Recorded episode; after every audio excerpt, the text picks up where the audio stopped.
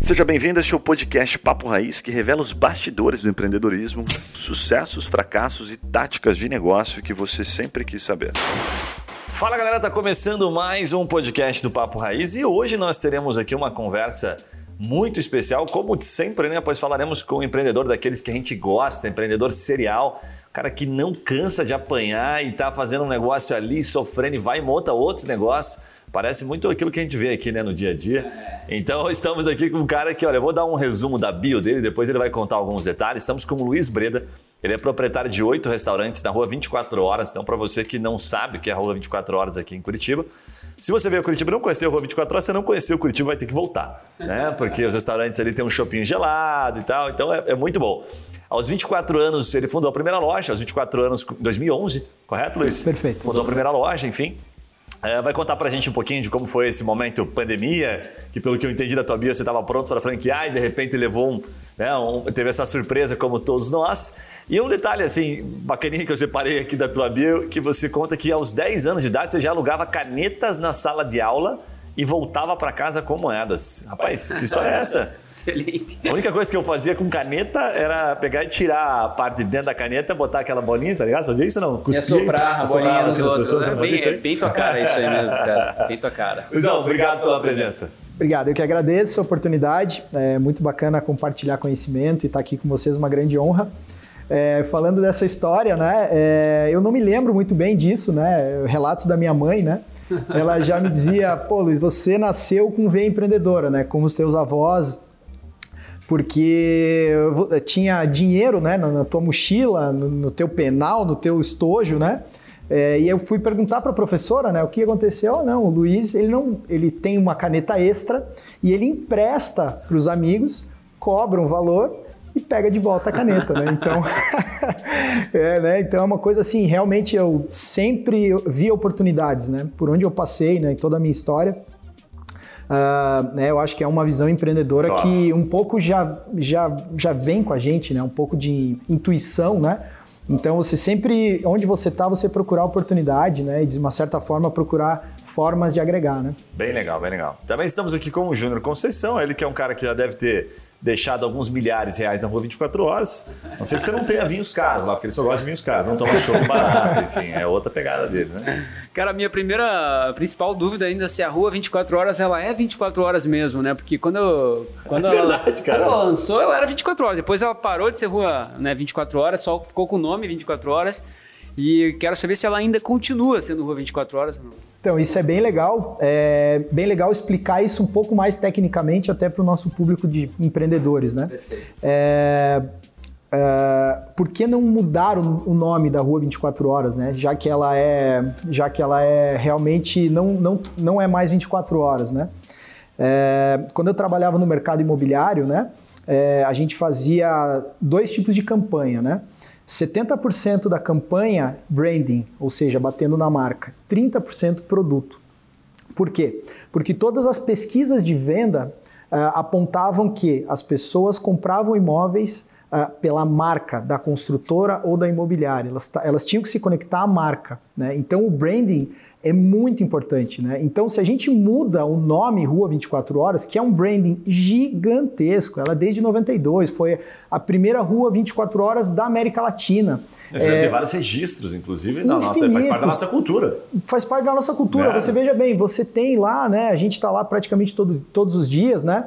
É, pessoas que vão lá tirar foto de casamento, é, pessoas que se conheceram lá, né? É, é, e, e acabaram casando. Você tem infinitas histórias, né? Então, é, tudo bem, ela não fica mais 24 horas, mas você perder a, esse branding gigantesco de 30 anos, lançada pelo Jaime Lerner, né? tem todo o storytelling lá, né? o Jaime Lerner queria uma rua 24 horas, uh, porque ele pensava assim, pô, lá em Paris, em Londres, né, se eu quiser uma gravata, se eu quiser comprar uma, se eu tiver uma festa e não tiver um, um, um terno, alguma coisa para comprar e tomar uma cerveja, alguma coisa, não tenho onde comprar aqui em Curitiba. Então vamos conectar isso. Isso foi um sucesso Mas... absurdo em São Paulo, enfim, né? Então, assim, a gente jogaria essa história toda no lixo, né? Então acho Fato. que não é o, o caminho, né? Cara, diga-se de passagem, o Jaime Nery deixou algumas heranças muito boas, né? Fantástico. Ele era, era foda, né? Porra, um, um cara... sensacional. É, é, indo até nessa, nessa pegada que você falou, eu tenho uma, uma empresa chamada Le Pharma. E se você parar para pensar, pô, Le Pharma remete a farmácia, né? E, a gente não é farmácia. A gente foi farmácia até sete anos atrás e a gente parou de ser farmácia. E aí veio essa, esse questionamento para a gente, né, como dono da empresa e e minha sócia. E aí, vamos mudar o nome? Daí eu falei, porra, acho que não, porque a empresa já tem 20 anos. Né? Então a gente vai perder todo esse histórico de todo mundo que conhece a Lefarma para chamar assim, ó, Lefarmê, outro negócio e tal. A gente manteve o Lefarma com produtos né, que são nutrição interal, que eu distribuo, sem, mesmo sem ter o medicamento. Fato. Fato. Luizão, vou começar te fazendo uma pergunta aqui. Primeiro do segmento que você né, atua há mais tempo, que eu tenho certeza que você domina bastante. Depois nós vamos entrar nas outras histórias aí no meio da pandemia e tal, né? Mas, cara, do ponto de vista de restaurante mesmo, né? Eu gosto de perguntar uma coisa sempre pro, o empreendedor que é especialista no assunto. Eu falo, cara, o que, que você sabe, o que, que você diria daquilo que as pessoas nem imaginam, que são os bastidores, das piores situações, assim, da dificuldade que é por trás dos bastidores de gerir vários restaurantes Principalmente você que foi para uma rua, que eu não sei se em 2014, quando você, 2011, quando você iniciou, eu não lembro, confesso se a 24 horas estava por cima, estava por baixo, que ela teve vários momentos da história, então você vai poder contar. Você já lidou, inclusive, com, com tráfico de drogas, né, na 24 horas, que era ponto. Cara, conta pra gente como é que foram esses bastidores, o quanto você apanhou nesses últimos anos aí continua de pé. É, isso é bem legal, né, e eu sempre procuro compartilhar essa história porque, né, empreendedorismo, uh, você realmente precisa ter muita resiliência, né? É, e o que aconteceu, né? Eu estava na, na, na, incorporadora e construtora TAA, né? Que é uma das maiores aqui do Paraná, mais de 120 anos, né? Com muito sucesso, equipe de 60 pessoas, né? Mas a gente que estava lá dentro já via indícios que o mercado imobiliário ia parar, né? A gente já sabia, né? Isso 2011. Isso, isso 2008, 2009, 10, mesmo no boom a gente entendia que parecia uma bolha, né, que a coisa vinha desacelerando aos poucos e que eu precisava de uma, uh, uma segunda fonte de renda, né? Eu precisava de um novo caminho, né? Pô, não vou ficar dependendo de um negócio aqui que tá estranho, né? É, imóveis vendidos em 24 horas e depois repassados, a gente sabia que aquilo ali em algum momento ia ter problemas, né? É, depois o mercado se ajustou, ficou três anos, né? Sem reajuste de preço, então, e aí vendeu muito pouco e aí eu já tinha esse, esse outro braço é, é, montado, né? Então eu estava lá dentro, eu sabia, né, que, que realmente a gente teria problemas. Uh, 2011 a gente abriu uma primeira operação como franquia, né, para iniciar. Eu sou engenheiro, então já, já, já entendi alguma coisa ali de negócios. Uh, e ainda fiquei em paralelo de 2011 a 2014, ainda trabalhando na incorporadora. Então eu ainda tinha né, um cargo de gerência, tinha comissão em cima de 60 pessoas lá, né? É, e aí eu conseguia conciliar os dois negócios. É, e, e, e, esses anos foram todos vermelhos, né? todos de prejuízo. Né? Mas eu, eu, eu digo o seguinte: é, são anos onde tem o teu maior aprendizado, né?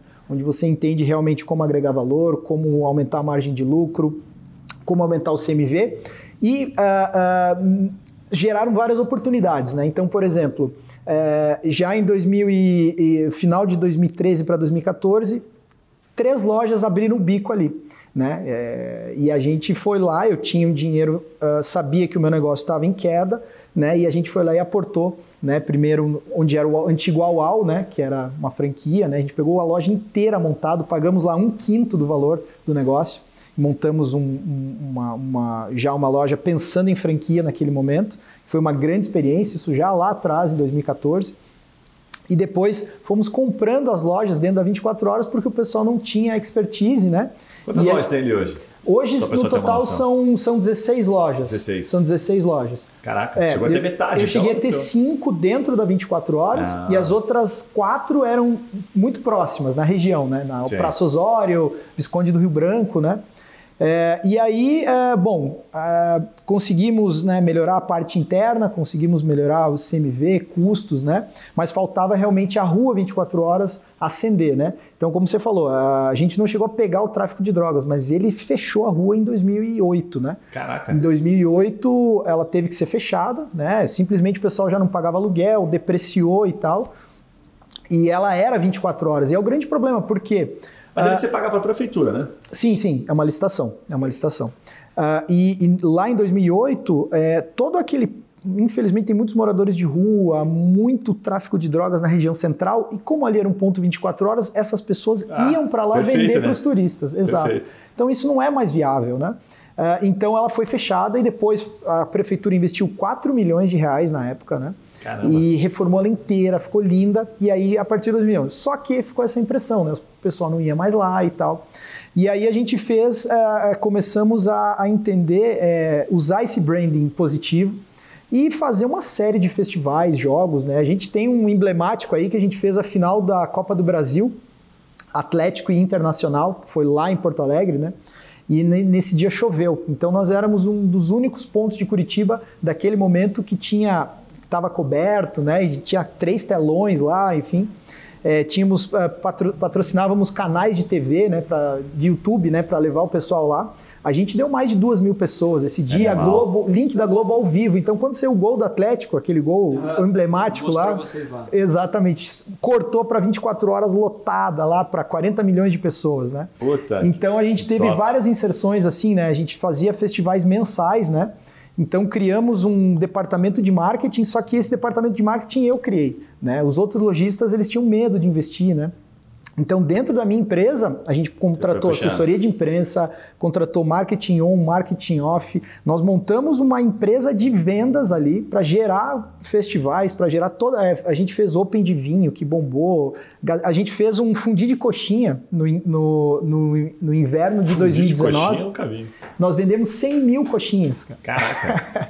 Foi o nosso maior sucesso, porque o valor agregado, isso é bacana falar para os para os empreendedores da, né, a gente pagava lá, cara, baratíssimo no centro da coxinha, transformamos isso num fundi, ah, né, num fundi de queijo, e nós vendemos 100 mil coxinhas, Agregou cara. Um Vinha gente de São Paulo, saímos no UOL, no portal UOL. Cara, se botar na internet aí, fundi de coxinha Curitiba. Você sabe uma coisa que eu fiquei curioso aqui, né? Quando você fala assim, pô, montei oito, cheguei a montar oito negócios, um ao lado do outro. Eu fiquei pensando isso. aqui, pô, bandeiras completamente diferentes, propostas completamente diferentes. Deve ter errado pra caramba nisso. Sim. Cara, como é que era? É como se eu te perguntasse assim, o que faz um negócio dar certo? Porque se você montou oito, em algum momento você tá, tinha cinco legais, tinham seis, sete, você falou, pô, vou montar mais um diferente. Sim. É, aí foi o ponto uh, que a gente tomou a decisão. Primeiro, eu sou CEO da companhia e não tenho sócios. Né? Então acho que essa é uma vantagem. Eu vejo como vantagem sem empréstimos, com, totalmente com liquidez da empresa. A gente crescia 35% em relação ao ano passado todos os anos. Né? Então a gente conseguiu organicamente, Caraca. sem investidor anjo, sem dinheiro de fora, sem gerar expectativa. Qual é o nosso grande diferencial? Nós temos, uh, por, por eu ter passado por vendas no mercado imobiliário, é, são vendas de ticket muito alto. Né? Então você vai vender um imóvel lá de 5 milhões, de 4 milhões. Né?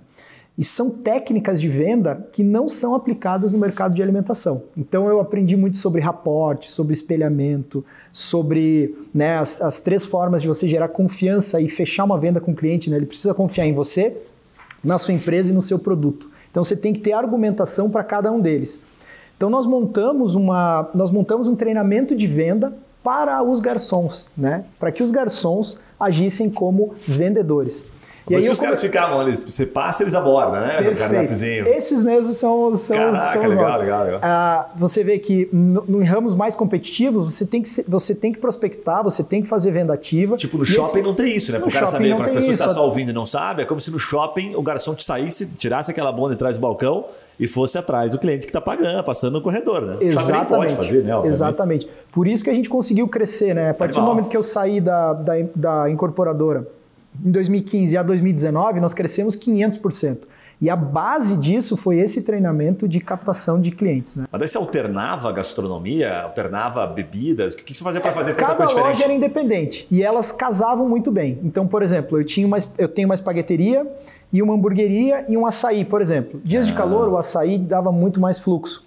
E como eu tinha CNPJs é, é, de filiais, eu conseguia é, passar um funcionário ocioso de uma loja para outra, né? Então a gente tinha um, um, um né, todos os índices lá de, uh, de percentual de funcionários, o nosso era menor, porque não precisava ter três pessoas no açaí, eu, eu posso ter duas e tem uma pessoa que ela está cobrindo várias lojas ao mesmo tempo. Então ali um aproveitamento, tinha um... né? Exatamente, tinha um aproveitamento de mão de obra ali muito bom. Mas como é que você tomava a decisão estratégica? Que é isso que tá... eu ainda fico curioso com isso. Falar, pô, vou abrir um açaí. Era filho mesmo. Ó, o açaí, por exemplo, é, é, é, é bem interessante. É, a gente viu um boom de açaí, né?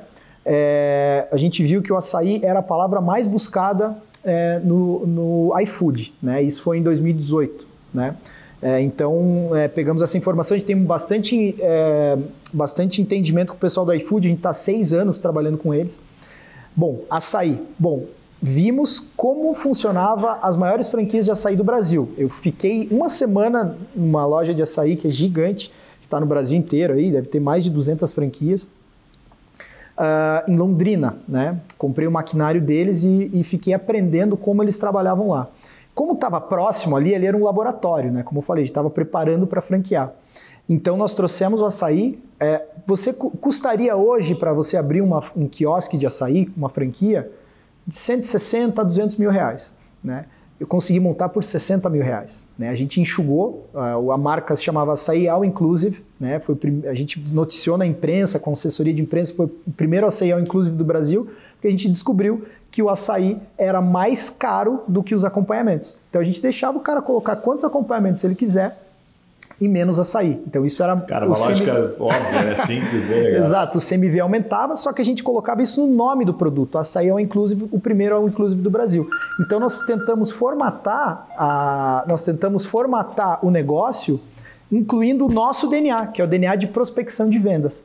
Né? Então, é, por isso que estava tão próximo ali, né? Porque estava próximo da nave mãe, fácil da gente testar o, o, nosso DNA dentro de um negócio novo, né?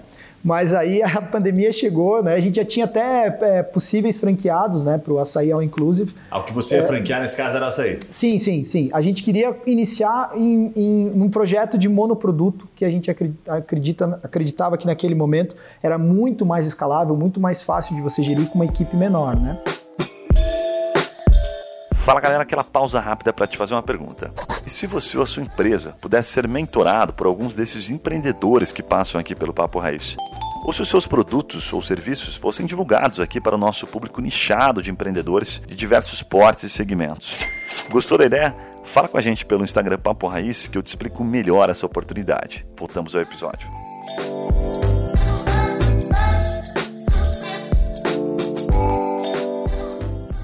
Você já passou por, por outras situações antes da, mesmo da pandemia, né? Crise, assim como outros, outros mercados ali. É, e aí, quando você tomou essa decisão, falou, puta, vou entrar em outros negócios, você, não, você desacredita no mercado, não vou dizer desacredita no mercado, né? Varejo, alimentício, mas você acredita que ele vai levar, levar um tempo ainda para se recuperar? Essa volta está acontecendo muito, porque você está indo com os negócios, ela tá acontecendo muito, tipo, sabe, devagarinho, tá demorando, vai ter esse boom que tá todo mundo esperando, porque no final das contas parece que tá todo mundo em casa esperando o momento certo para sair, né? Exato. E a gente acredita que vai ter esse boom, como está acontecendo nos Estados Unidos e outros países, que a gente vê que o crescimento está absurdamente né, expressivo, está voltando antes do que estava da pandemia. Né? Vai ter um pico. Aqui não vai ter isso? Olha, é muito regional e muito local, né? Essa pergunta, né? Se você for ver é, no nosso caso específico, vai demorar um pouco, né? Porque a nossa grande vantagem ali de ter colégios, faculdades, ali em um raio de um quilômetro da rua 24 horas tem 16 hotéis. É, então, é, desacelerou quatro ou cinco, uh, os, o home office, né? Você tinha ali na mesma quadra ali, você tinha quatro ou cinco prédios comerciais enormes, né? Eu tinha um restaurante, que era o Osório Grill, na Praça Osório, tava, praticamente atendia uma empresa, que era Vivo, tinha 1.200 call centers ali, é, pessoas trabalhando num call center. Então, um restaurante eu tive que desativar porque essa empresa não existe mais, né? Ali na Caraca. Praça Osório. A, a, gente tinha ali a, o prédio do J. Malucelli também, 700 funcionários, também saiu. Então, a, é, é, a gente acredita que. Uh, Esse carro bem diferente, ele tinha trabalhava, ele saiu, saiu, saiu então. ele, ele foi umas quadras para cima, né? Acabou saindo da região, né? Não, e é, mata vários negócios. Positivo, né? 2.200 alunos, né? O, o cursinho positivo, né? A gente conversa lá com o pessoal, são nossos clientes. Luiz, 85% é, online. Bom né? Jesus Ainda, também, né? Bom Jesus, as faculdades, tem uma faculdade do Positivo ali na Praça Osório. Então é uma região densa que mudou completamente, né? E, e aí a gente conseguiu, a gente entende que nos adequamos, né? Já estamos no vermelho, já estamos no verde, já estamos no positivo, diminuímos funcionário, mudamos, né? Mudamos para autosserviço, mudamos os restaurantes todos para buffet, por quê? E aí, em vez de. Eu tinha no almoço 14 pessoas para atender espagueteria, hamburgueria e, e mais é, uma sorveteria. Eu, hoje eu tenho cinco. Né? Então a gente conseguiu adaptar o um modelo de negócio para continuar vendendo é, e, e, baixar o número de pessoas, né? Esse Cara, foi o grande. Mas assim, ante, ante, a crise, assim, né? Ante a, a, a, pandemia, na tua opinião, o que faz o negócio dar certo no ramo alimentício? Porque a gente percebe muita dificuldade da grande maioria, né? De ver muito Sim. negócio abrindo e fechando, abrindo e fechando. E aí sempre que abrem, pô, que legal, que massa, vai dar super certo, parece que o negócio começa, sabe, super né, empolgação animal e daqui a pouco ele cai. Por que que isso acontece? Olha, é, eu entendo que é, você precisa ter muito foco né, em gastronomia. Né? Você vê que os grandes grupos de gastronomia é, são de, de comidas tradicionais. Né? As pizzarias, né? As hamburguerias estão entrando agora né, no, no, dia a dia das pessoas, mas até então não eram. Né? Eu acredito que a hamburgueria vai ser é, um produto de longo prazo. Agora, produtos sazonais, a pessoa tem que tomar muito cuidado, né? Até a gente está falando para bastante empreendedor, né? Às vezes o cara vai pegar lá, cara, olha só, a paleta mexicana, a, o frozen iogurte, né? Eu estudo todos esses casos, conheço, tem vou atrás. Tem vários exemplos, né? Tem vários exemplos, né? A gente conhece em detalhes, né? Essas operações. Essas operações de monoproduto, inclusive o açaí, elas são cíclicas. Os meus funcionários, o nosso açaí estava tão bom, bombando tanto, que eu tive três ou quatro funcionários que saíram da minha empresa e montaram açaí, né? Caraca! Porque realmente, né, eles sabiam, né, é, enfim, né, viam o movimento, o iFood, né, a gente dava muito movimento, 60, 70 entregas. Pô, eu também pego um açaí e faço aqui, né? Hoje os quatro fecharam, né? Então, é, como você falou... Você esses... continua com o açaí? Nós continuamos com açaí. Isso, então, isso é um então- negócio muito louco, né? Que você está falando do negócio cíclico, que a, a sensação de quem está dentro, né? Eu já, já vi um monte de negócio, você mais do que a gente, né? Mas eu lembro de um negócio que, puta, nunca mais esqueci, que era um cone que tinha lá no, no Cadore, do Bacaxeri. Como é que era o nome daquele negócio? Tinha um conezinho que você faz tipo um wafer, assim. Cara, fazia uma fila. Nunca esqueci daquilo, assim. Eu vi uma fila de uma hora e meia, duas horas. Eu lembro que eu estava com a minha esposa e minha esposa falou, não, eu quero comer esse negócio. Era um wafer alguma coisa, assim. Cara, e o negócio explodindo. Eu falei, cara, não pode ser, mano. O negócio tem nada demais. Eles botavam um sorvete, botavam um monte de coisa. Aí voltei, sei lá, depois de uns oito meses o negócio tinha caído. Aí a pergunta que, que eu ficava me fazendo, eu falei, cara, quando o cara tá bombando, que nem você tava lá no porra, sair bombando, você não acredita que o negócio vai começar a decair? Você fala, não, Sim. eu acertei a mão, velho. É a minha vez agora. Sim, e exatamente por isso que, te, que assim, a gente tomou muito cuidado para franquear, né? A gente teve vários uh, pedidos de franquia, tanto do Bávaro, né, que é a nossa operação maior, que vende mais, quanto do açaí. E a gente aguardou testar, abrir mais lojas, né? Realmente fazer uma coisa com mais pé no chão, né? Porque é exatamente como você falou, são os monoprodutos, eles têm ciclo, né? Isso tem que ser é, dito assim, né? É, o açaí ele vai subir, vai descer, porque as pessoas enjoam. Ela, todo mundo quer novidade, né? Você vê, é, por exemplo, hoje mercado da moda, mercado de óculos, né? Você vê a Chili Beans lá, eles têm é, óculos novo a cada 15 dias, nas, em todas as lojas do Brasil, né? Animal. Então, a cada 15 dias é novo, novo, novo, novo. Nós conseguimos manter essa venda durante esses anos com inovação. A gente criou uma série de produtos. Um, um dos exemplos é o fundi de coxinha. Era, era se o time tal ganhar 100 shops, você trazia o cara para lá. É, o McDonald's, por exemplo, né, você vê como ele consegue se reinventar, é, série especial da Copa. É, e quando você tem um monoproduto, você trava, né? Pô, você tem um monoproduto específico como o açaí, é, por exemplo, no inverno você não tem muito para onde correr, né? Você Sabe tá quem entrevistou aqui esses dias, que é teu vizinho lá, cara, que foi sensacional pessoal da Chiquinho Sorvetes, o fundador. Legal. Puta, a história dos caras é sensacional. E a gente perguntava e perguntava e tentava extrair informação dele e ele sempre falava praticamente a mesma coisa. Qualidade. É qualidade do produto. A gente cria receita nova o tempo todo. Vem nessa linha. É muito novidade. Tra muito trabalho e qualidade. E qualidade muito né? trabalho e é. muita qualidade. Aí a gente pergunta, pô, mas sorvete não vende no inverno. Aqui em Curitiba não vende sorvete. Para com essa história. Não, com qualidade, vende. Qualidade o tempo todo. Qualidade, Sim. qualidade, qualidade, consistência e foco. E aí, acho que teve um momento até que a gente perguntou para ele sobre açaí e tal. Ele, ele, conta assim que esse tipo de situação são, são muito. É, é, é, cíclico, como você falou, assim. A gente tem que estar tá presente, mas a gente sabe que a base, a essência vai ser sempre o sorvete. Então, ah, agora a moda é o açaí, traz o açaí. Daqui a pouco já não é mais o açaí. Aí traz outra coisa, traz o cupuaçu. E assim vai, vai alternando, né? É Exato, perfeito. Eu queria dar uma pivotada aqui, Luiz, perguntar com relação a uma coisa que é bem interessante para empreendedor, porque quem é empreendedor raiz, assim, de nascença tem o lance de querer fazer vários negócios ao mesmo tempo. Né? Ah, cara, estou investindo no mercado imobiliário, estou investindo no ramo alimentício, estou investindo em concessionária. E por fatos e dados, a gente vê que essa divisão de energia ela faz com que a pessoa não tenha sucesso quase em nada dos negócios. Ela tem um pouquinho de sucesso em tudo, mas em resumo da ópera ela não dá certo em nada. Né? Visto que grandes marcas, por exemplo, McDonald's, tal, você vê que o cara está focado no McDonald's. A gente não sai por aí ver uma construtora, o McDonald's construindo prédio, por exemplo. Né? Então, como é que você faz para dividir né, tantos negócios diferentes e, há tanto tempo e continuar né, dando sucesso nesses negócios? Sim, é, na verdade, é, dentro de toda, a, de toda a estratégia de qualquer coisa que eu vá fazer, é, vai entrar venda. Né? Eu sou apaixonado por venda, estudo demais venda, né? tem os cursos que eu dou para os meus funcionários de venda. Então, assim, cara, já li centenas de livros de venda. É, então, é, esse é o DNA, né? Esse é o DNA dos negócios que a gente coloca é, para fora, né? É, tanto na, nos negócios de restaurante, né, quanto né, nesse negócio novo que a gente vai falar um pouquinho mais à frente aí das canecas, né, das, das personalizações, né, é, a, basicamente a base é a mesma, né, o DNA é o mesmo, né. Agora para gerir, né, é, departamento, né, nós temos um departamento financeiro extremamente competente, né, um ex-gerente de banco, que, que, consegue. Nós já temos os números de mercado, né? A gente sabe exatamente quanto, quanto gastar. Chega lá pelo dia 20, está gastando muito, está gastando pouco é, tá fácil gerir, são 12 anos de experiência, né? É, não foi ontem, né? Muita, muita paulada na cabeça, muita, muita loja fechada e aberta, muita pivotagem, né? Também, pô, esse negócio aqui vamos alterar porque ele não deu certo.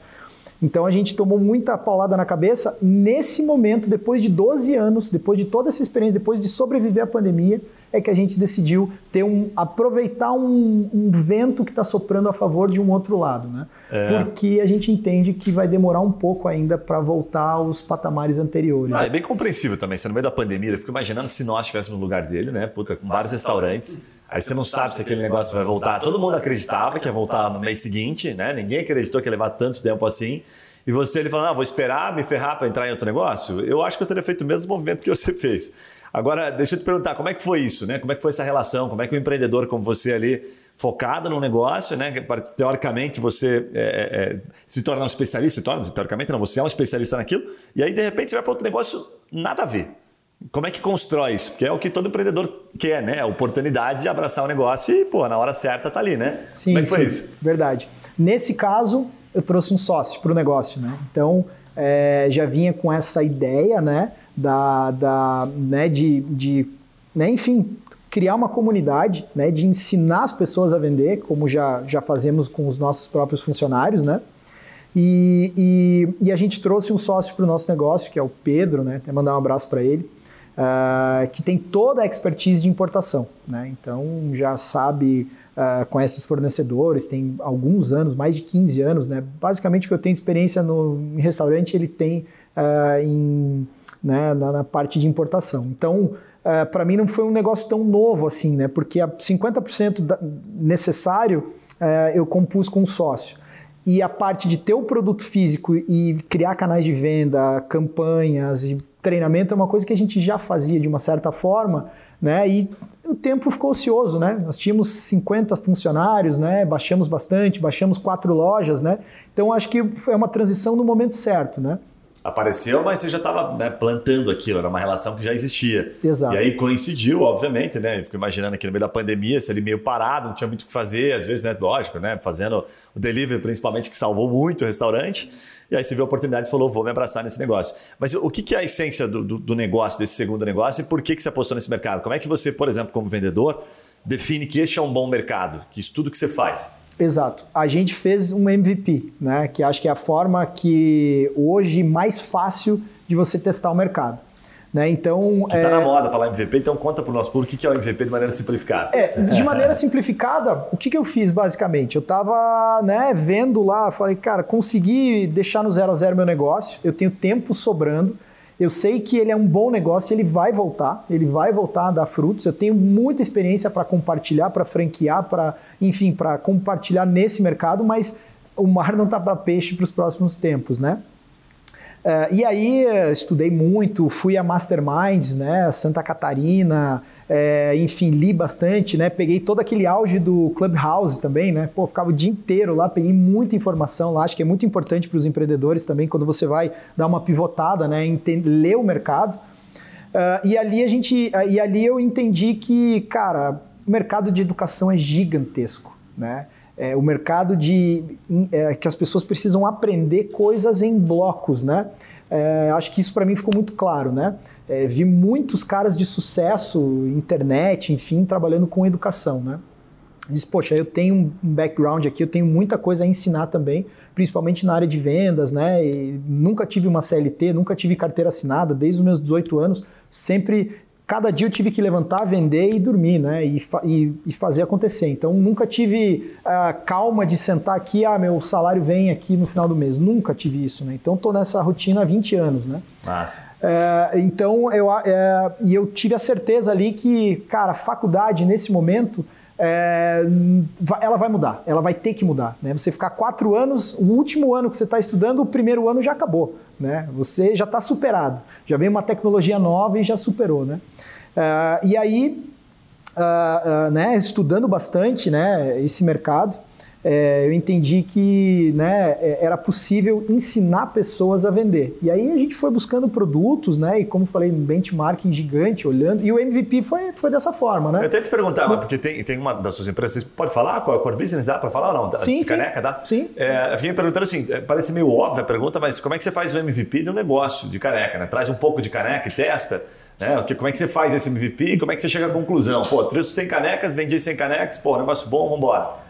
E a, a, então, o nosso MVP foi o MVP é, Vale do Silício, né? A gente não tinha nada, não tinha produto, não tinha uma caneca. não tinha. Nada, zero. criamos o Instagram, criamos conteúdo, divulgamos no LX, marketplace do Facebook, colocamos um preço que a gente entendia que era um preço médio de mercado que dava para trabalhar e vimos que tinha demanda.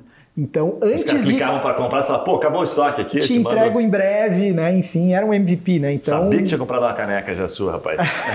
Você sabe quem que fez isso? Contou aqui, cara, uma história sensacional. Não vou lembrar o número do podcast, mas é do Donuts. Do Donuts? Doff Donuts. Doff Donuts. Puta, eu esqueci o nome dele agora. Cara, ele contou como? A Alisson. O Alisson Duff Dennis, um abraço para ele. Ele contou uma história muito parecida. Ele falou que pegou, cara, uma das histórias mais legais que eu já ouvi aqui. Ele falou assim, cara, eu vi um carrinho de cachorro quente, ele entrou no OLX, estava rodando no OLX e falou assim, eu preciso achar alguma coisa que não tenha para alugar e que seja caro para comprar. Essa é a lógica dele. Aí ele viu um carrinho de cachorro quente, custava lá 4 mil reais, não lembro valores assim, sabe? E ele falou, pô, 4 mil reais, cara, legal. É, deixa eu ver se tem alguém para alugar, né, que gostaria de alugar, porque ele não viu ninguém para alugar. Ele pegou, fez o anúncio, como você não tinha o produto, e, cara, sei lá, passaram uns dois, três dias, não lembro números exatos, mas 10 pessoas chamaram ele. Aí ele, pô, peraí, esse negócio é interessante. Botou lá 400 pila locação e tal. E aí fechou com o cara. Fechou com o cara, ligou pro outro cara do carrinho de cachorro quente e falou: Ah, cara, seguinte, eu compro teu carrinho de cachorro, teu carrinho, né? Ele fazia o carrinho, mas eu preciso pagar em 10 vezes, que era o valor que ele ia alugar pro cara. E nessa ele foi até o vigésimo carrinho. Então, assim, do zero, né? Literalmente, como você validou, né? Vai Vale de Silício sem ter o produto, é possível fazer. Exato, porque se você, né, eu testei outras coisas também, né, e não deram certo, né. Então, é, se você testa e você entende que tem demanda, é o que você precisa. Não adianta você montar empresa, fazer logomarca, espaço físico e não tem demanda, né. Então, a internet hoje nos possibilitou ser muito mais inteligente, muito mais rápido e surfar rápido. Não vai parar de vir essas ondas, né? Então é. isso é, uma, é uma, um bom hack pro pessoal aí. Cara, eu fico com uma dúvida, assim, você que é, que é vendedor, né? É, eu gosto muito da história da reserva, assim, né? Da marca reserva, assim. Eu vejo que, que a marca é muito vendedora também, né? Porque tudo que ela, que ela faz de branding, assim, no final, ela vende mais, né? E, e, eu, e eu acho que a, a grande dificuldade que eu vejo da marca, assim, quando a loja é, por exemplo, um shopping, né? Porque depois que você entra dentro da, da, loja de uma reserva, você sente a experiência reserva. Você começa a ver o valor naquilo, né? Pelo contato do vendedor, pelo cheiro da loja, pelas peças, pela disposição das peças, tudo isso. Mas o cara tem um. Achei que você um, falar o cheiro do vendedor. O cara tem um trajeto, quase. O cara tem um trajeto, né? Até entrar numa loja, assim, né? E eu fico pensando assim, porra, o quanto o Rony deve né, o dono da marca lá deve ficar quebrando a cabeça para que esse cara ele já entre no shopping para ir na loja, né? E no caso você, né, na rua 24 horas, como é que você falou que tem um departamento de marketing, a própria rua 24 horas não tinha o um departamento de marketing, né? Exato. Como é que você trabalha essa questão assim? Você acaba prestando uma consultoria para para esse povo? E... É, ali basicamente é assim, né? Como a gente não tinha, é, né? É bem pontual isso que você falou, caso a caso, né? Tem que ser, tem que ter muito estudo, né? É, como eu tô ali há 12 anos, cara, eu sabia absolutamente tudo. Eu sabia quantos hotéis tinham, um raio de um quilômetro, são 16 hotéis. Eu sabia quando os turistas chegavam nos hotéis, quando eles saíam dos hotéis. A gente panfletava nos dias certos. A gente conhecia os atendentes dos hotéis, então é, dava é, um agrado para os atendentes dos hotéis para eles recomendarem a 24 horas. Uh, a gente já sabia exatamente é, a nossa região, né? Ali o mercado é, todo mapeado ali. O mercado chegou estava a, todo mapeado. Chegou fazer, não chegou a fazer proposta para comprar a rua 24 horas? Né? é, e aí, Mas o Greca não ia vender para ele, né? É, de jeito nenhum, né? Então, então é, como, como a gente tinha muitas operações ali, né? Então o tempo, né? E, poxa, esse festival nós fizemos, foi um fracasso. Mas o fracasso te ensina muito. Poxa, Sim. onde eu fiz a mídia? Ah, só fiz online. Pô, mas como é que eu vou trazer o cara aqui, né? É, a gente trabalhou muito assessoria de imprensa ali, dava muito certo. É, dava muito certo essas ações de hotéis, né? É, durante os, os, a, o, Natal, né, a gente sabia exatamente onde panfletar, né, quais, quais eram os pontos de captação. Pô, joguei um cara para cá, um para lá, um panfleto diferente. Cara, tá vindo só de cá, então a artilharia é para o outro lado. Então a gente realmente tinha ali, de todos esses anos, sempre fazendo um trabalho de dados ali, né? Sempre entendendo da, qual é o fluxo do cliente e trazendo. Se a gente não tivesse feito isso, se você abrir a porta lá, como você falou, né? Eu conheço, nós tínhamos um ex-funcionário que veio da reserva, né? Eles trabalham muito CRM, data de aniversário, né? É isso aí, cara, é venda, isso é venda. Você tem Eles uma... criam conexão, né? Criam conexão, né? né? Raporte com os clientes. Então, Uh, infelizmente, quem não faz isso hoje, né, quem está num ramo, seja alimentação, e, e no Concordo. nosso caso é legal porque a gente trouxe algo que esse mercado é carente. É, é, o pessoal hoje abre a porta e espera, como você sim, falou, né? É, e aí não é assim que funciona, né? Cara, eu acho que assim, a gente pode até entrar nesse assunto agora, que eu acho que é um assunto bem polêmico até com relação aos donos de restaurantes como o iFood. Né? Eu sou um, um, cara aqui que eu defendo muito a questão de que você tem que se reinventar, né?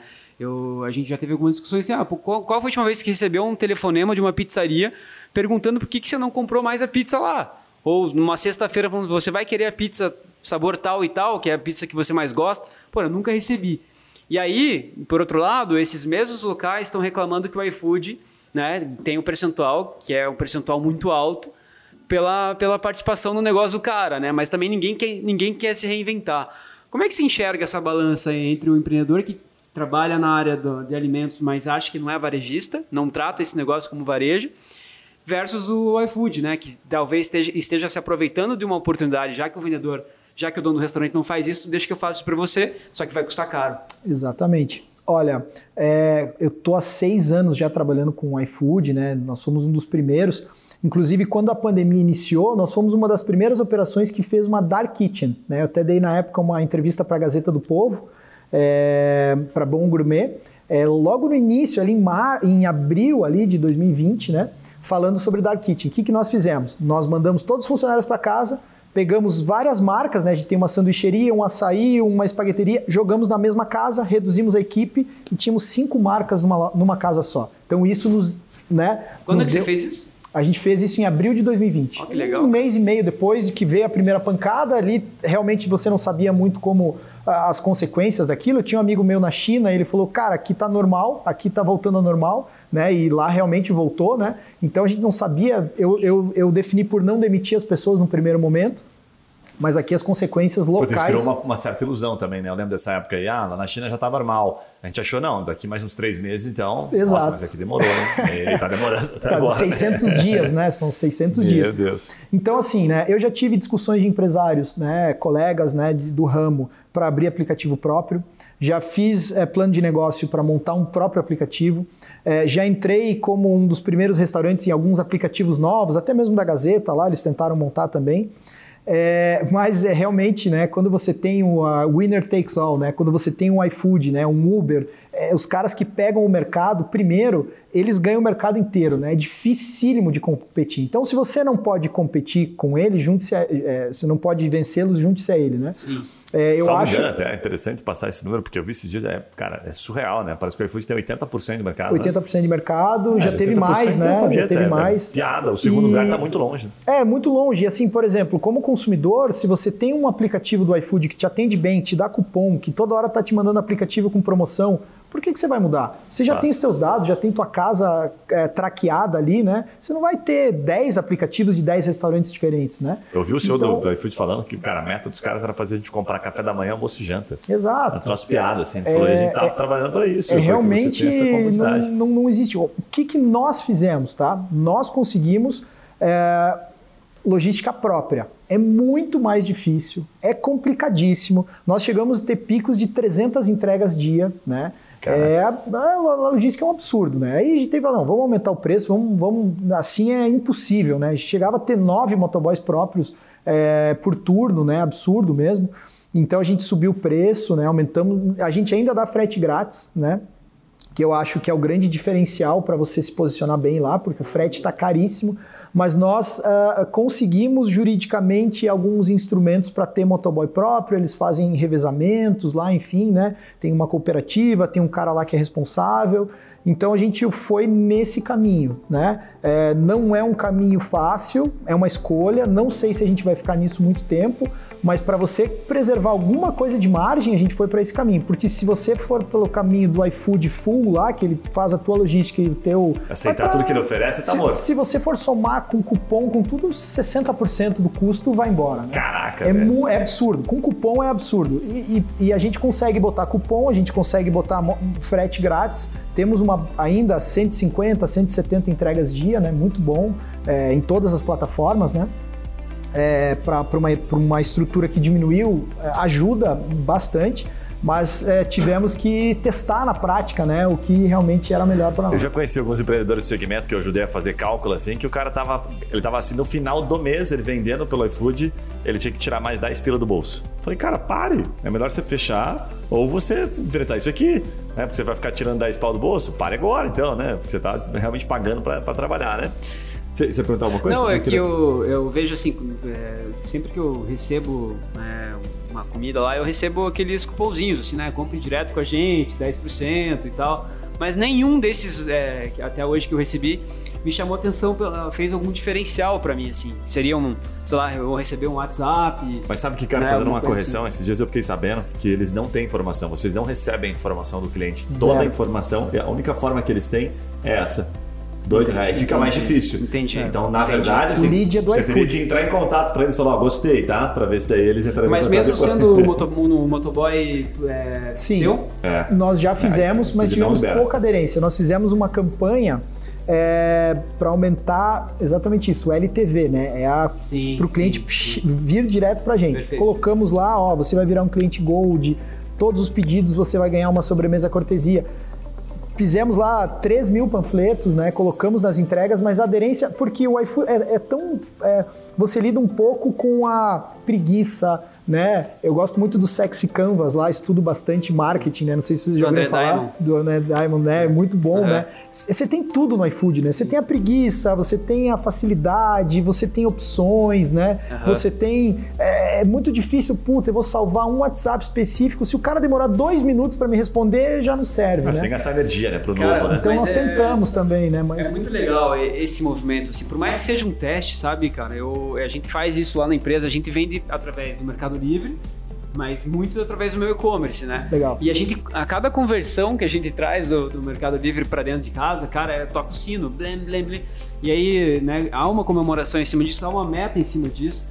E, cara, a gente tem se surpreendido positivamente e muito legal. Até pelo- ah, os próprios clientes falam assim, porra, fazia tempo que não era atendido dessa forma no varejo, assim, sabe? Cara, muito parabéns aí pelo atendimento de vocês e tal. E isso, a plataforma acaba sendo um negócio muito robotizado. Você recebe ali uma mensagem, co- copia e cola, assim, né? Não é uma coisa personalizada com seu nome, falando, cara, ó, especial pra você aqui, um brigadeiro que eu sei que você gosta de brigadeiro, sei lá, alguma coisa nesse sentido, né? é, nós fizemos um teste, né? Com vários testes, tentamos de tudo, né? Acho que é bem importante. Um, um que mais deu certo, que eu acho que é bacana compartilhar com o pessoal. Bom, nós estamos deixando lá 20% do nosso faturamento, 25% com o iFood. Vamos botar em anúncio isso aqui, vamos rodar anúncio, vamos rodar tráfego com esses 25%. Ah, então, por quê? Porque o racional é o seguinte: você ganha o cliente, o iFood não te dá o cliente, não te dá o nome, telefone, WhatsApp do cliente. E aí a gente ganha esse cliente. Nós rodamos bastante anúncio, tá? É, chegamos a ter aí uma base aí de umas 3 mil pessoas cadastradas. Né? É, então a gente tem um braço, legal. a gente não dependemos 100% ali das plataformas. Nós temos 3 mil clientes cadastrados. Mas é legal esse aprendizado. Mas fechou a conta, bateu os 25 ou ficava mais caro? Porque é, é caro o anúncio, né? Caro, é, você tem que pagar mão de obra para fazer o anúncio. A gente não tem no grupo ali uma Boa. pessoa específica para isso. Uh, e a gente viu que, uh, às vezes, o próprio cara dali pedia no iFood, né? Então, realmente acho que é bom, para nós funcionou. Uh, em alguns momentos, por exemplo, teve um, alguns dias que caiu o iFood. Nossa, fantástico. Né? A gente não sabe o que vai acontecer com o iFood, se ele vai aumentar a taxa e tal. Então é, é importante você ter. Mas eu vou te dizer assim, hoje essa estratégia de venda deve dar menos de 10%. E ela, e ela, é bem ativa, assim, por parte de vocês? Sim, assim, de, sim. De, mandamos de... promoções, né? Os, os, cadastrados, lista de transmissão. A gente faz né, o lookalike, né? De, de, de, patro, de link patrocinado para essas pessoas firme, né? Então Legal. isso é bacana. É bacana, até isso agrega ao negócio, né? Pô, tenho 3 mil clientes cadastrados, né? Isso é sim. é muito bom mas é, né, a assiduidade deles a gente até imaginou que seria um pouco maior, né? Sim. Eu já e falei eu... com alguns amigos sobre essa conta que você trouxe, né, até para deixar claro, assim, a gente trabalha um pouquinho com marketing, acaba entendendo um pouquinho. A gente fala, cara, para custar 10%, né, você tem essa experiência, você vai ter que investir bastante. Não adianta você botar ali 500 pila, porque a não ser que você opere a máquina, mas se você simplesmente pagar uma agência para fazer isso, né, você calcular ali, uma agência custa, sei lá, mil reais, certo? Por pedido, se o cara fizer 10 pedidos por dia ali, tá te custando 10 pila só o custo da agência. Né? E aí, às vezes, num ticket padrão aí de 30 pila, então você já está custando 30%, já, você já se matou. Então, se você não tiver uma verba considerável para você colocar, você nunca vai conseguir com uma margem de 10%. Aí você vai descobrir, no final de toda essa experiência, que o 25% do iFood ah, é barato. Na verdade, eu não me estresso nem um pouco. Veja bem, essa é a estratégia que o Uber usa. Isso. O Uber pode usar por quê? Porque o LTV dele é gigantesco. As é. pessoas continuam usando. Você traz o cliente caro, ó, o cliente custa é, o CAC, né, que é o custo de aquisição do cliente. Para você é, é exatamente esse número que você está falando. Vai me custar 50 reais o primeiro lead. Trazer esse cara para ele comprar a primeira vez comigo. Mas ele, como ele vai comprar mais 20 vezes, esse, esse custo se dilui, né? É, na prática, a gente viu que uh, não é bem assim, né? Que ele não compra tão frequentemente. Uh, eu vou te dizer ali, uns 30% são frequentes. A maioria compra somente pela primeira vez, né? Então, é, né, você precisa ativar isso também. Você, é, realmente, é outro gasto, né? É, Para manter. Você imagina o iFood com promoções patrocinando o Campeonato Brasileiro, patrocinando o Globo, patrocinando é muito pesado, é né? Desproporcional, é desproporcional, né? né? Você é tem que ter muita energia para realmente fazer isso funcionar, né? Fato, fato, bem legal. Tem um outro negócio aqui, daqui a pouco pra gente, pô, porque o papo tá bom, dá para ficar uns dois dias perguntando para ti. Tem outro negócio que você montou também, que é um negócio de cooperativa de produtores rurais. Que história é essa? Como é que é esse negócio? Exato, exato. Cara, esse é bacana. É, a gente, é, um pouquinho depois da pandemia, né? Depois de iniciar a pandemia, é, nós tínhamos arrendado a fazenda da família, a chácara da família, né? E, né, tinha um cidadão lá trabalhando lá, enfim, né, a gente, né, o cara, por favor, eu quero continuar, pô, eu adoro aqui. Não, não, não, cara, pô, a gente quer pegar de volta, contrato de três anos, tá arrendado e a gente, né, vai ficar com a chácara pra gente agora. Uh, quando o cara saiu, o cara comprou uma chácara próxima, o cara começou a montar a casa dele, né, e a gente viu, caramba, pô, o cara trabalhando aqui, né, dentro da nossa casa aqui, né, e, e conseguiu, né, realmente ter sucesso, né, sair daqui bem capitalizado. É, o que, que ele está fazendo, né? Junto a isso, né, é, a gente está vendo uma pressão inflacionária na alimentação muito forte, né? Sobe o combustível, sobe o dólar, são coisas que tendem a não baixar no curto prazo. Eu digo, curto prazo é 3, 4 anos, né?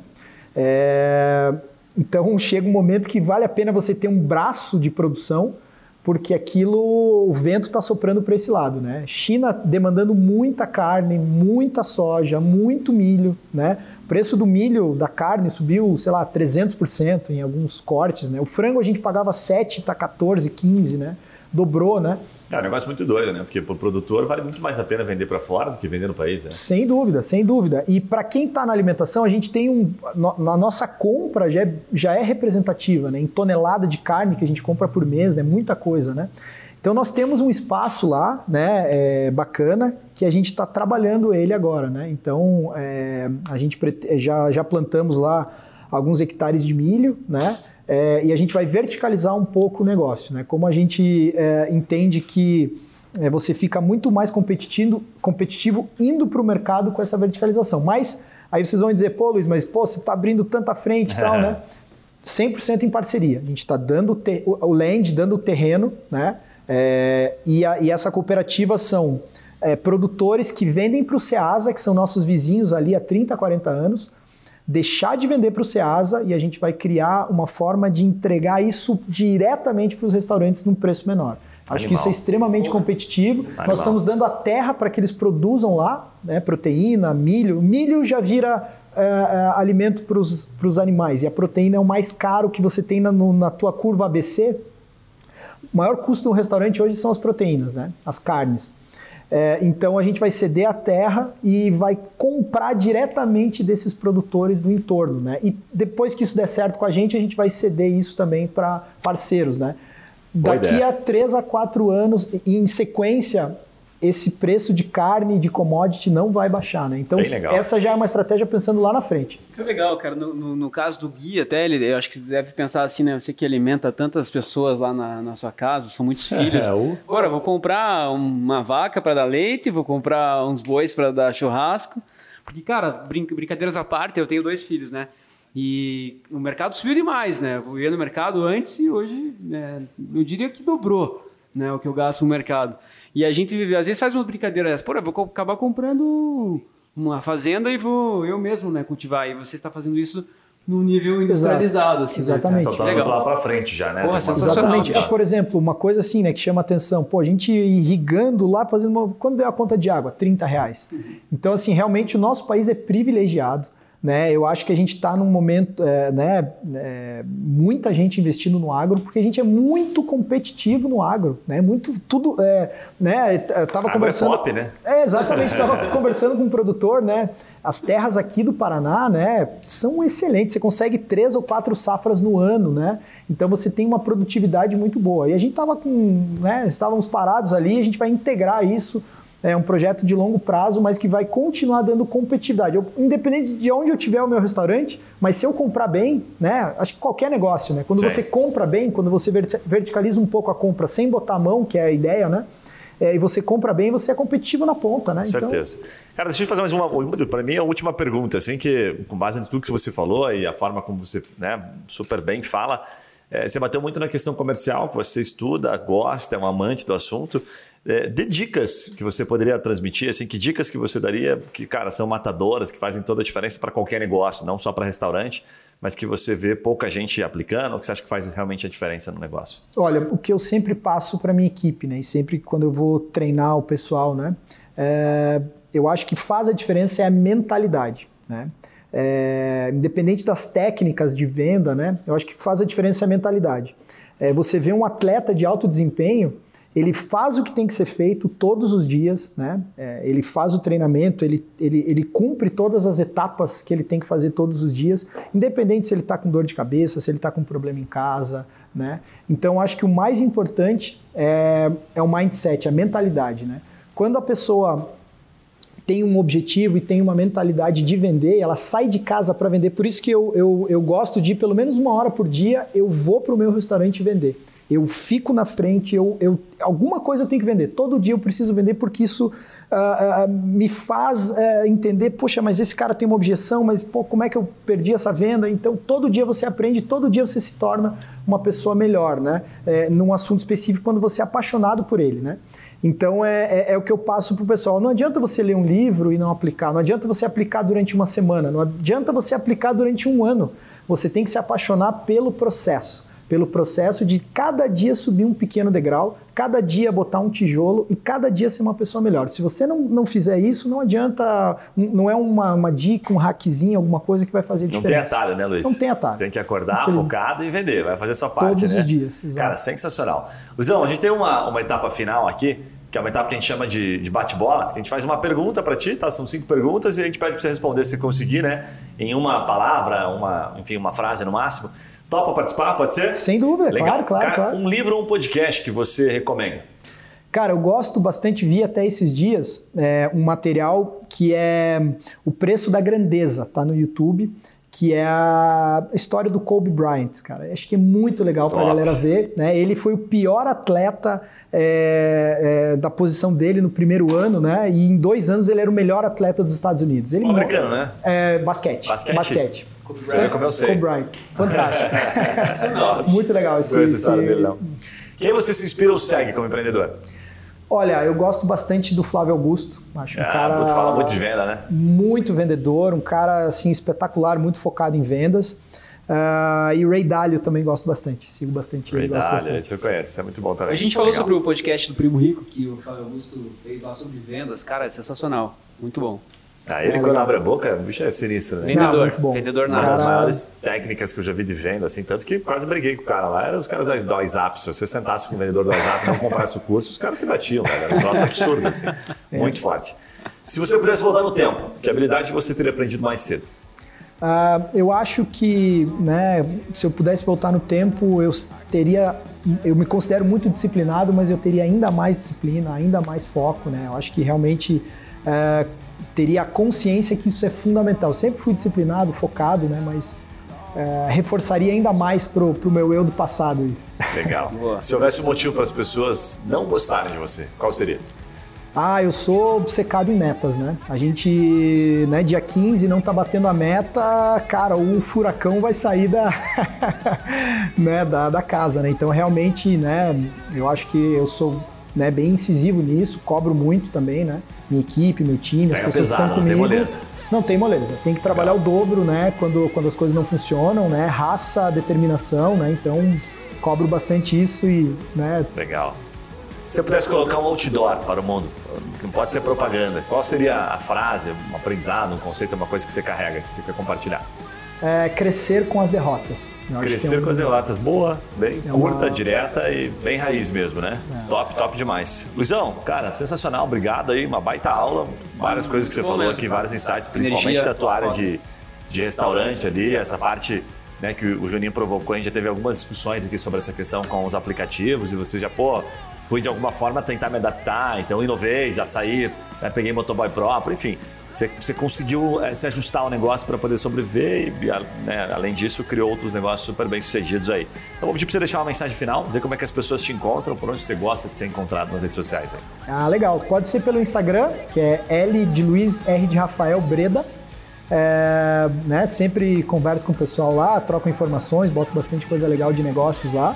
E uma mensagem, cara, gostei bastante. Pô, muito legal o papo, show de bola, cara. Papo inteligente, raiz mesmo, né? Sim. É bem específico, né? Bem bacana. Eu gosto muito de conversar tecnicamente, assim, né? Estudo bastante, então bem bacana à disposição sempre que vocês precisarem. Show, Sensacional, show, bicho. Legal. E aí, Juninho, tá convencido Cara, agora dos aplicativos? É, eu, eu, acho que sempre tem, sempre, sempre dava... A saga dos aplicativos continua. sempre dava O Juninho sempre provoca os caras restaurante é. com, com a saga dos aplicativos. Chorar, todo mundo chora, né, cara? Verdade. Isso é vender lenço, né? Exatamente. Basicamente, eu acho que esse é o diferencial teu aí, de ter tanto tempo com negócios aí tendo sucesso, né, cara? Eu acho que você que tá ouvindo o episódio agora, compartilha com aquela pessoa que tá precisando de, um, de uma ação, né? Eu não falo nem motivação, mas é de uma ação, escutar o podcast já um chacoalhão. complementar. Porque, cara, é, faz todo sentido tudo que você falou aí com relação a se reinventar e, e dedicação a longo prazo, é, utilizar a venda em qualquer tipo de negócio sou super adepto a isso aí. Show de bola. Muito bom, Luizão. Para você que está nos acompanhando, que nos, nos, nos, segue até aqui, né, que está acompanhando esse, esse, conteúdo, já sabe, esse é aquele momento que a gente pede para você se inscrever, compartilhar, como o Juninho bem colocou aqui.